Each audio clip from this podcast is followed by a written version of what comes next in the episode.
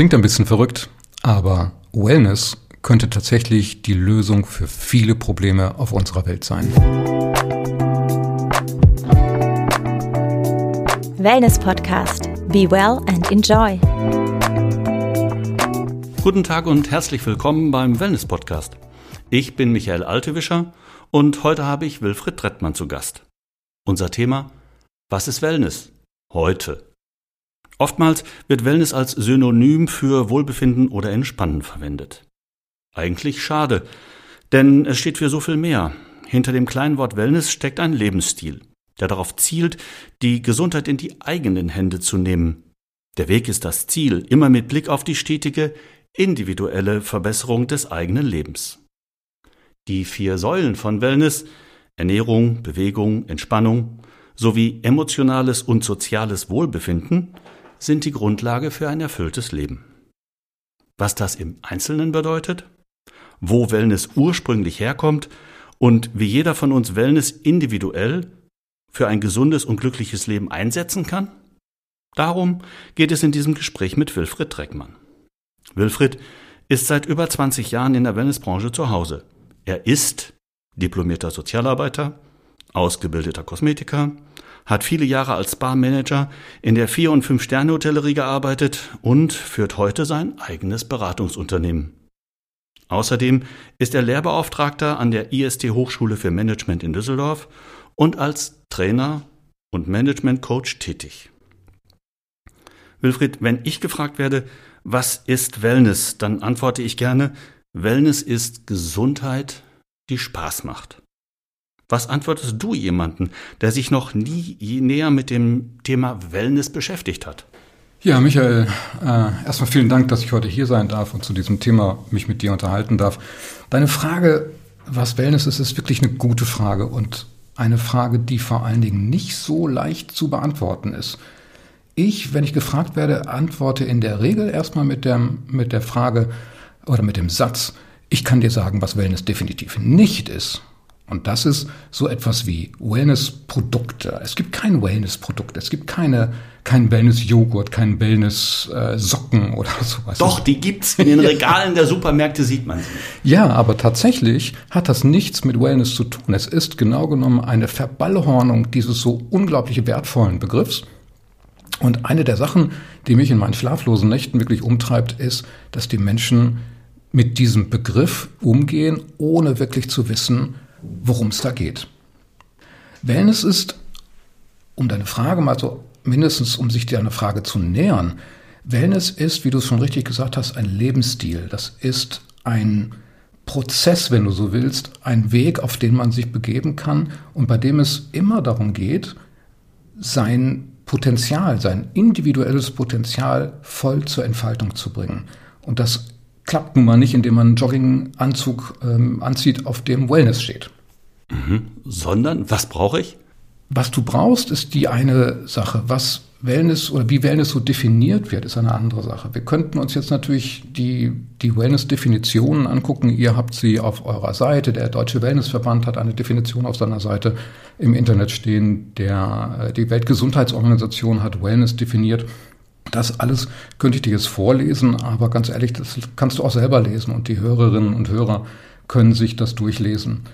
Die Frage, was Wellness ist, kann man am besten beantworten, indem man sich mal ein bisschen mit der Geschichte von Wellness beschäftigt, mit dieser äh, Begriffsgeschichte. Und wenn du erlaubst, mache ich mal einen kleinen Ausflug in die Geschichte, um das zu erklären. Los geht's.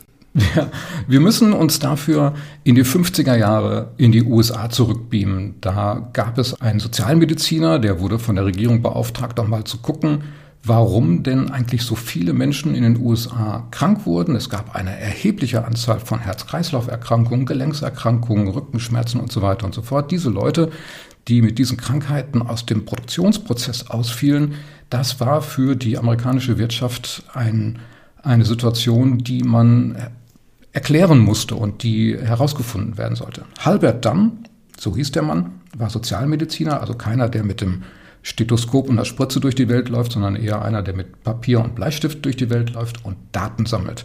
Das hat er gemacht und kam so im Jahr 1959 in einem medizinischen Fachjournal dann damit raus, was er alles rausgefunden hat. Und er begann seinen Aufsatz damit, dass er sagte, wir leben in einer immer kleiner werdenden Welt, immer enger werdenden Welt. Wir leben in einer Welt, die geprägt ist von immer weiter steigenden Spannungen. Und das ist etwas, was wir auch heute noch, 2021, so unterschreiben könnten. Dann, der nächste Satz war auch einer, den wir heute noch unterschreiben könnten. Der sagte nämlich, es ist doch völlig verrückt, die Menschen bestehen aus Körper, Geist und Seele. Und was tun wir? Wir lassen den Körper von Ärzten untersuchen und behandeln, den Geist, den behandelt ein Psychologe oder Psychiater und die Seele wird von irgendwelchen Priestern behandelt. Das ist doch Quatsch, sondern man muss das doch, und das war ein Begriff, der 1959 schon noch ein bisschen ungewöhnlich war, ganzheitlich betrachten.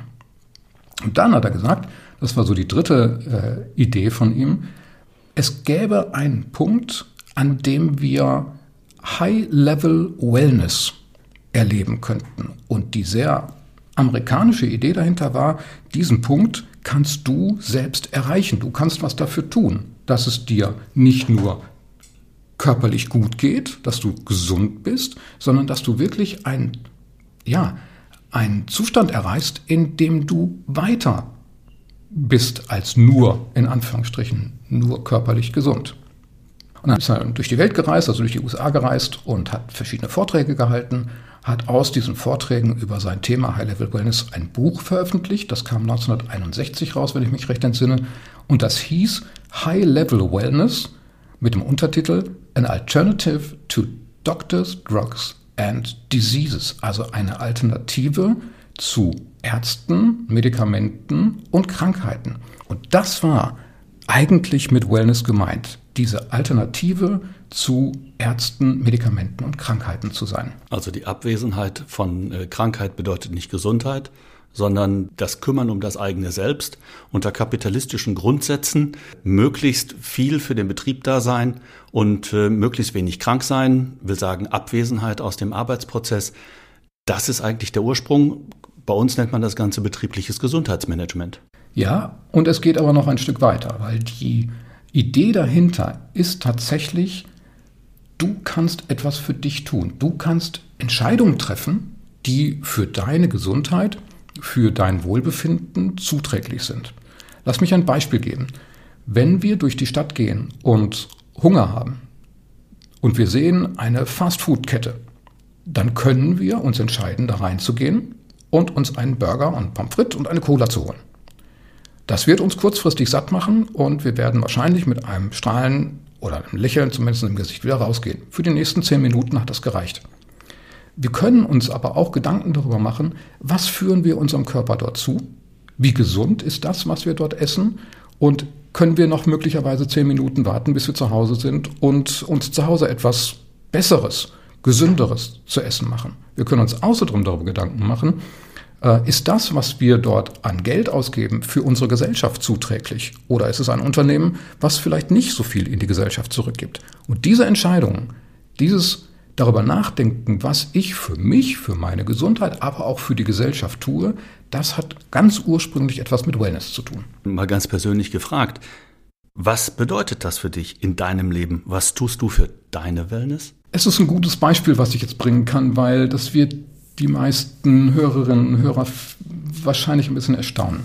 Ganz oft wird Wellness in Zusammenhang genannt mit Fitness, mit Sport treiben. Und ich oute mich jetzt mal, ich bin ein absoluter Sportmuffel. Ich habe noch nie Sport getrieben.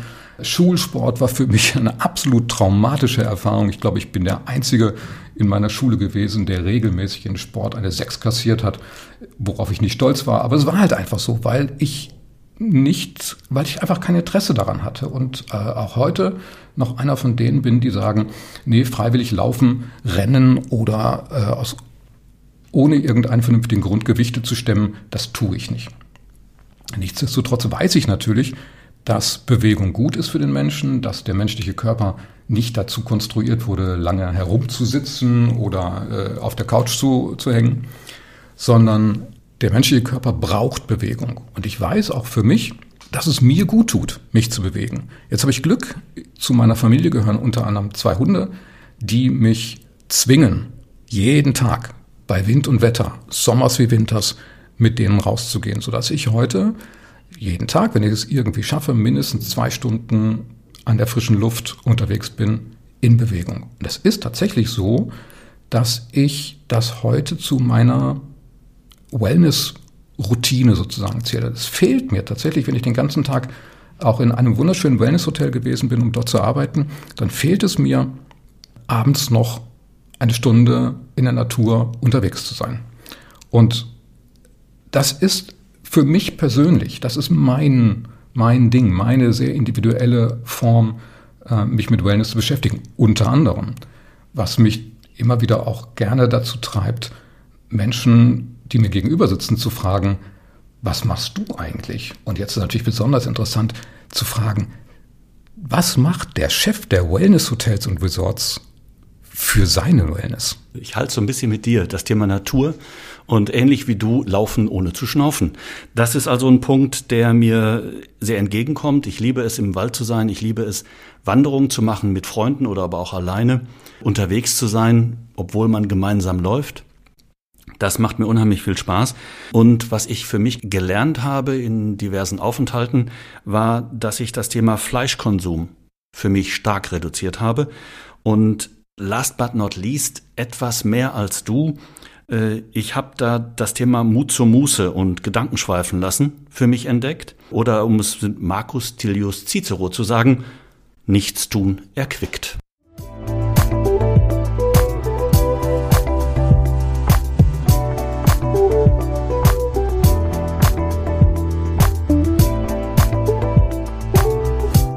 Bedingt durch meinen Beruf komme ich natürlich mit vielen Entwicklungen im Wellnessmarkt sehr früh in Kontakt.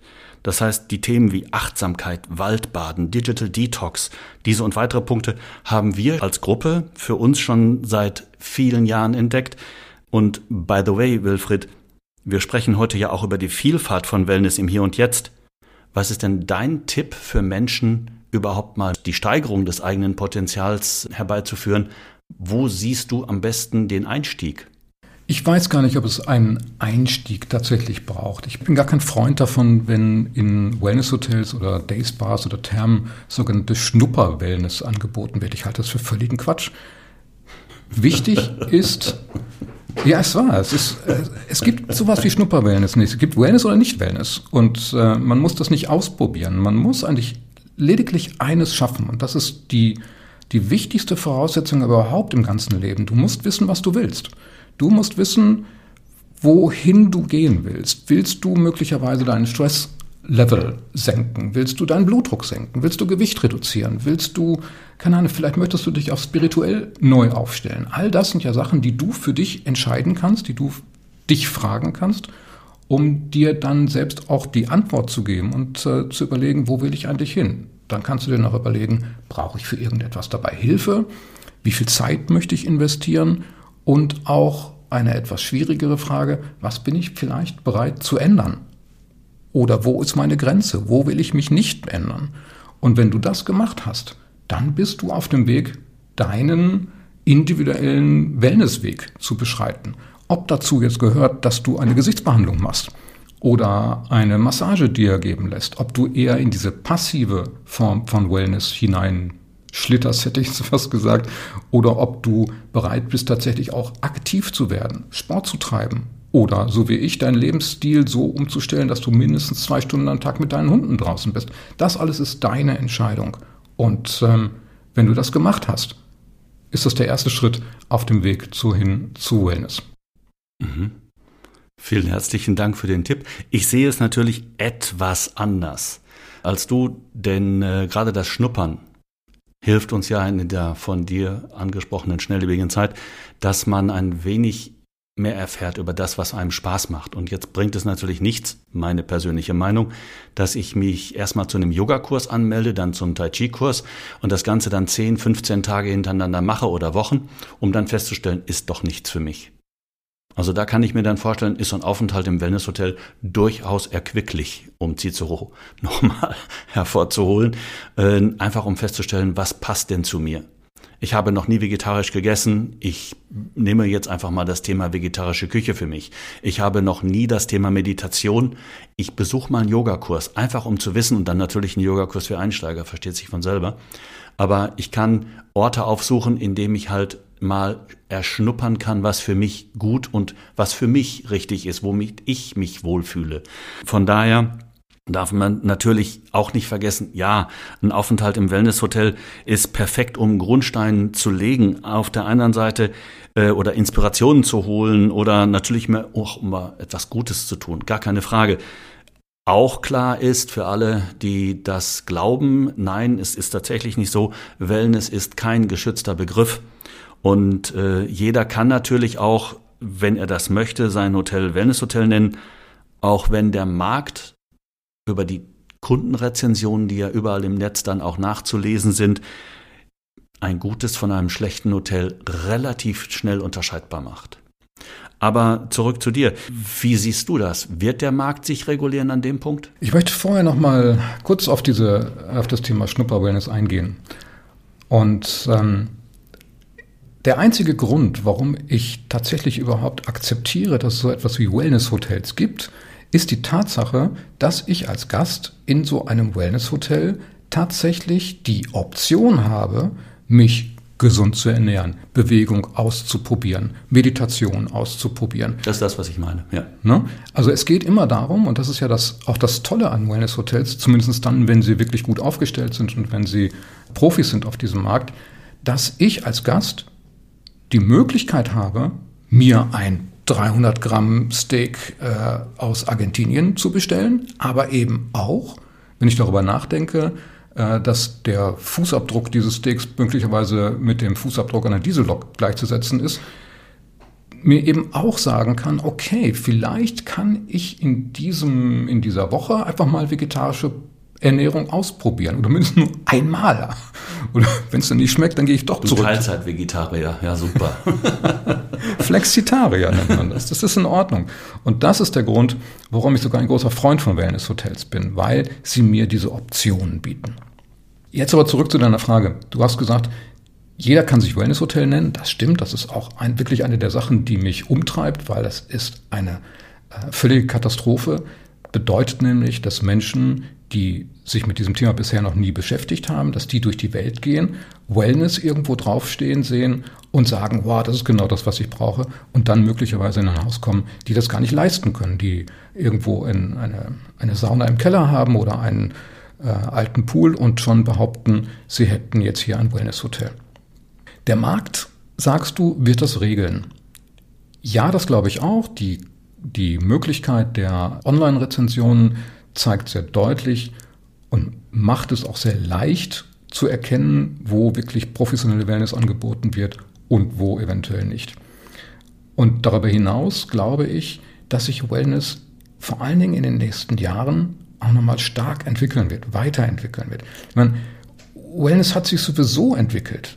Wir müssen nur, nur in Anführungsstrichen, 170 Jahre zurückgucken. Da gab es einen Pfarrer Sebastian Kneip, der letztendlich ein, ein Medizinsystem sozusagen entwickelt hat, was genau auf das einzahlt, was du am Anfang deiner Anmoderation gesagt hast, diese vier Säulen, da gab es bei Kneipp fünf Säulen in so einer Kneipptherapie und im Prinzip sind es genau die gleichen, die du schon erwähnt hast. Es ging nämlich um gesunde Ernährung, es ging um Bewegung, es ging natürlich bei Pfarrer Kneipp um die Wasserbehandlung, Wassertreten, Wassergüsse und so weiter und so fort. Es gab aber auch so etwas wie Pflanzenheilkunde und last not least, das war ein sehr, sehr wichtiger Aspekt von Kneipp, der heute fast vergessen ist. Es gab die sogenannte Ordnungstherapie, wobei es nicht darum geht, Ordnung auf seinem Schreibtisch zu schaffen, sondern Ordnungstherapie war in den Zeiten von Pfarrer Kneipp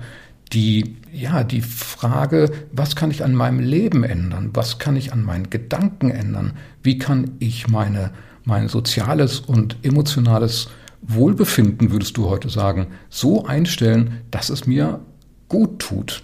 Das war vor 170 Jahren schon. Und leider, zu meinem großen Missvergnügen, ist äh, Kneipptherapie heute naja, fast in Vergessenheit geraten. Die meisten kennen Kneipp eigentlich nur noch als Badesalz. Ja, man kann auch sagen, etwas unsexy. Die Therapie heute, sie versucht sich ja seit 10 Jahren, 15 Jahren wieder aufzuladen mit modernen Aspekten. Fällt natürlich immer ein bisschen schwer, wenn man diesen medizinischen äh, Charakter da im Hintergrund sieht und die gefließten Abteilungen mit allem, was dazugehört und kaltes, warmes, heißes Wasser, wie auch immer mit Wechselbädern, ist vielleicht dann auch nicht jedermanns Sache. Gleichwohl, du hast recht, die Ordnungstherapie steht ja dahinter.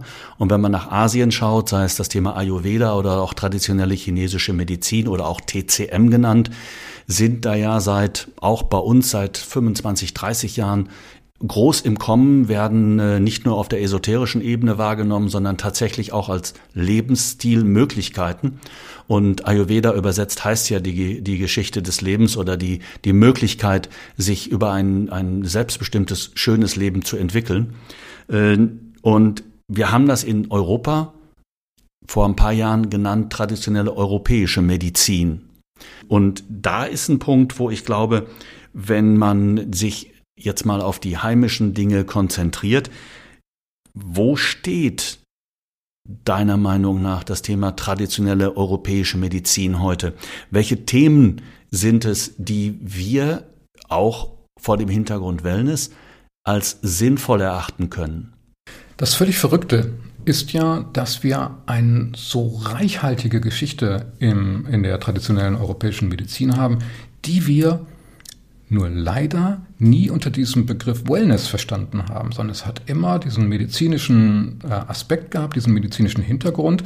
Aber nochmal, wenn wir uns über Kneipp unterhalten, haben wir gerade gemerkt, das ist eigentlich, also es werden jetzt Kneippmediziner, die werden jetzt auf die, auf die Barrikaden gehen. Aber tatsächlich ist es so, das ist pure Wellness-Idee. Es geht ja nicht nur darum, über Kneipp oder Felketherapie zum Beispiel Krankheiten zu heilen, sondern es ist immer auch ein Stück weit Prävention, es ist immer auch ein, äh, ein Aspekt dabei, wie ich mein Leben verbessern kann, nicht nur damit ich zukünftig nicht mehr krank bin, sondern eben auch, um diesen Zustand von Gesundheit so weit wie möglich auszubauen. Du hast vorhin Kneipp erwähnt und auch ausgeführt und jetzt gerade im Nebensatz Felke. Was ist Felke für unsere Hörer?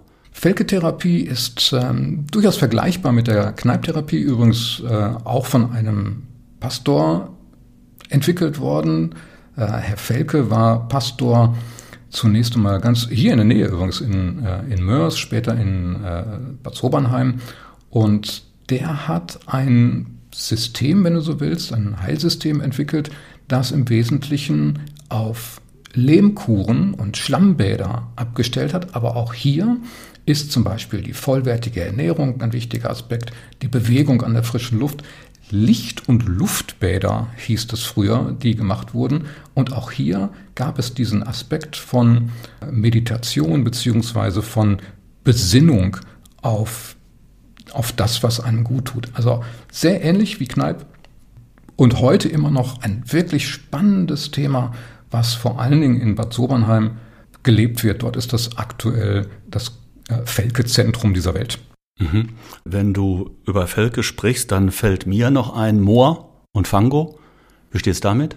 Moor, Fango, Kreide, das sind Heilmittel der traditionellen europäischen Medizin, hocheffizient und auch äh, durchaus mit einer ganzen Bandbreite von Wirkungsaspekten. Äh, Aber es sind eben Heilmittel, keine Heilkonzepte. Diese Heilmittel werden in unterschiedlicher Form, in unterschiedlichen Therapien eingesetzt. Ich habe eine Ausbildung als Masseur mal gemacht und wir haben natürlich mit Fango gearbeitet, um die Muskeln zu erwärmen, um diese, dieses Heilmittel wirkungsvoll einzusetzen. Es gibt darüber hinaus in Europa noch etwas, was ich absolut faszinierend finde, und das ist die Thalassotherapie. Thalasso kommt aus dem Griechischen, Thalassa, das Meer, und äh, ist eine Behandlungsform und auch ein ganzes Behandlungskonzept, in dem Behandlungen mit Meerwasser, Algen, Schlamm aus dem Meer, Schlick und so weiter ähm, dazugehören, wo aber auch wieder die Ernährung, die Bewegung am, äh, an der frischen Luft und auch vor allen Dingen die entspannenden Momente wichtig sind. Das klingt so ein bisschen danach, wenn Zeit und Geld keine Rolle spielen würden, als wenn Talasso dein Wellnessurlaub wäre. Absolut. Wenn Zeit und Geld keine Rolle spielen, bin ich ab jetzt sechs Wochen lang an der Nordsee oder noch lieber, ich gestehe es ja, am Mittelmeer, wo es noch, noch warm ist und würde dort äh, eine Thalassokur machen. Ich hatte das große Vergnügen, ein Thalassozentrum am Mittelmeer aufmachen und managen zu dürfen und bin seitdem ein Riesenfan von diesen Behandlungen. Klingt spannend, ja. Aber ich könnte genauso gut eine Woche wandern gehen und in einem, in einem schönen Hotel sein, in dem ich dann abends in die Sauna gehe oder in den Pool oder meine Lieblingsbehandlung von den ganz klassischen Behandlungen ist ja noch die Fußreflexzonenmassage. Wenn ich eine Woche wandern gehen würde, dann würde ich lecker essen abends, gut diese Wellnessküche genießen und mir jeden Abend eine Fußreflexzonenmassage gönnen. Der Flexitarier ist unterwegs, ja. es gibt so unglaublich spannende Behandlungen in diesem Wellnessbereich, die so gut tun und so, äh, so hilfreich sind. Das ist wirklich völlig unglaublich. Und dabei ist Wellness eben weit, weit mehr als Massagen oder Maniküre, Pediküre. Aber für mich ist ja immer auch noch die Frage, was wird eigentlich in der Zukunft passieren? Wie wird sich Wellness weiterentwickeln? Was gibt es so an Dingen, die vielleicht ja unmittelbar vor unserer Tür stehen? Und es gibt niemand besseren als dich, Michael, den ich dazu fragen kann, was denkst du eigentlich, was in nächster Zeit außerhalb von traditioneller europäischer Medizin für diese Wellnessbranche ähm, ja, vor der Tür steht? Also ein Thema, was ich zunächst unterschätzt habe, was aber bedingt durch Corona in die Medien gekommen ist, zwar zeitverzögert, aber jetzt umso mehr. Kitas, Schulen, Studenten, alte Herrschaften, alles was dazugehört, lassen aufhorchen, ist das große Thema Mental Wellness. Das heißt also vor dem Hintergrund des sozialen und emotionalen Wohlbefindens, wo bitteschön werden diese Menschen, die jetzt Probleme haben, abgeholt?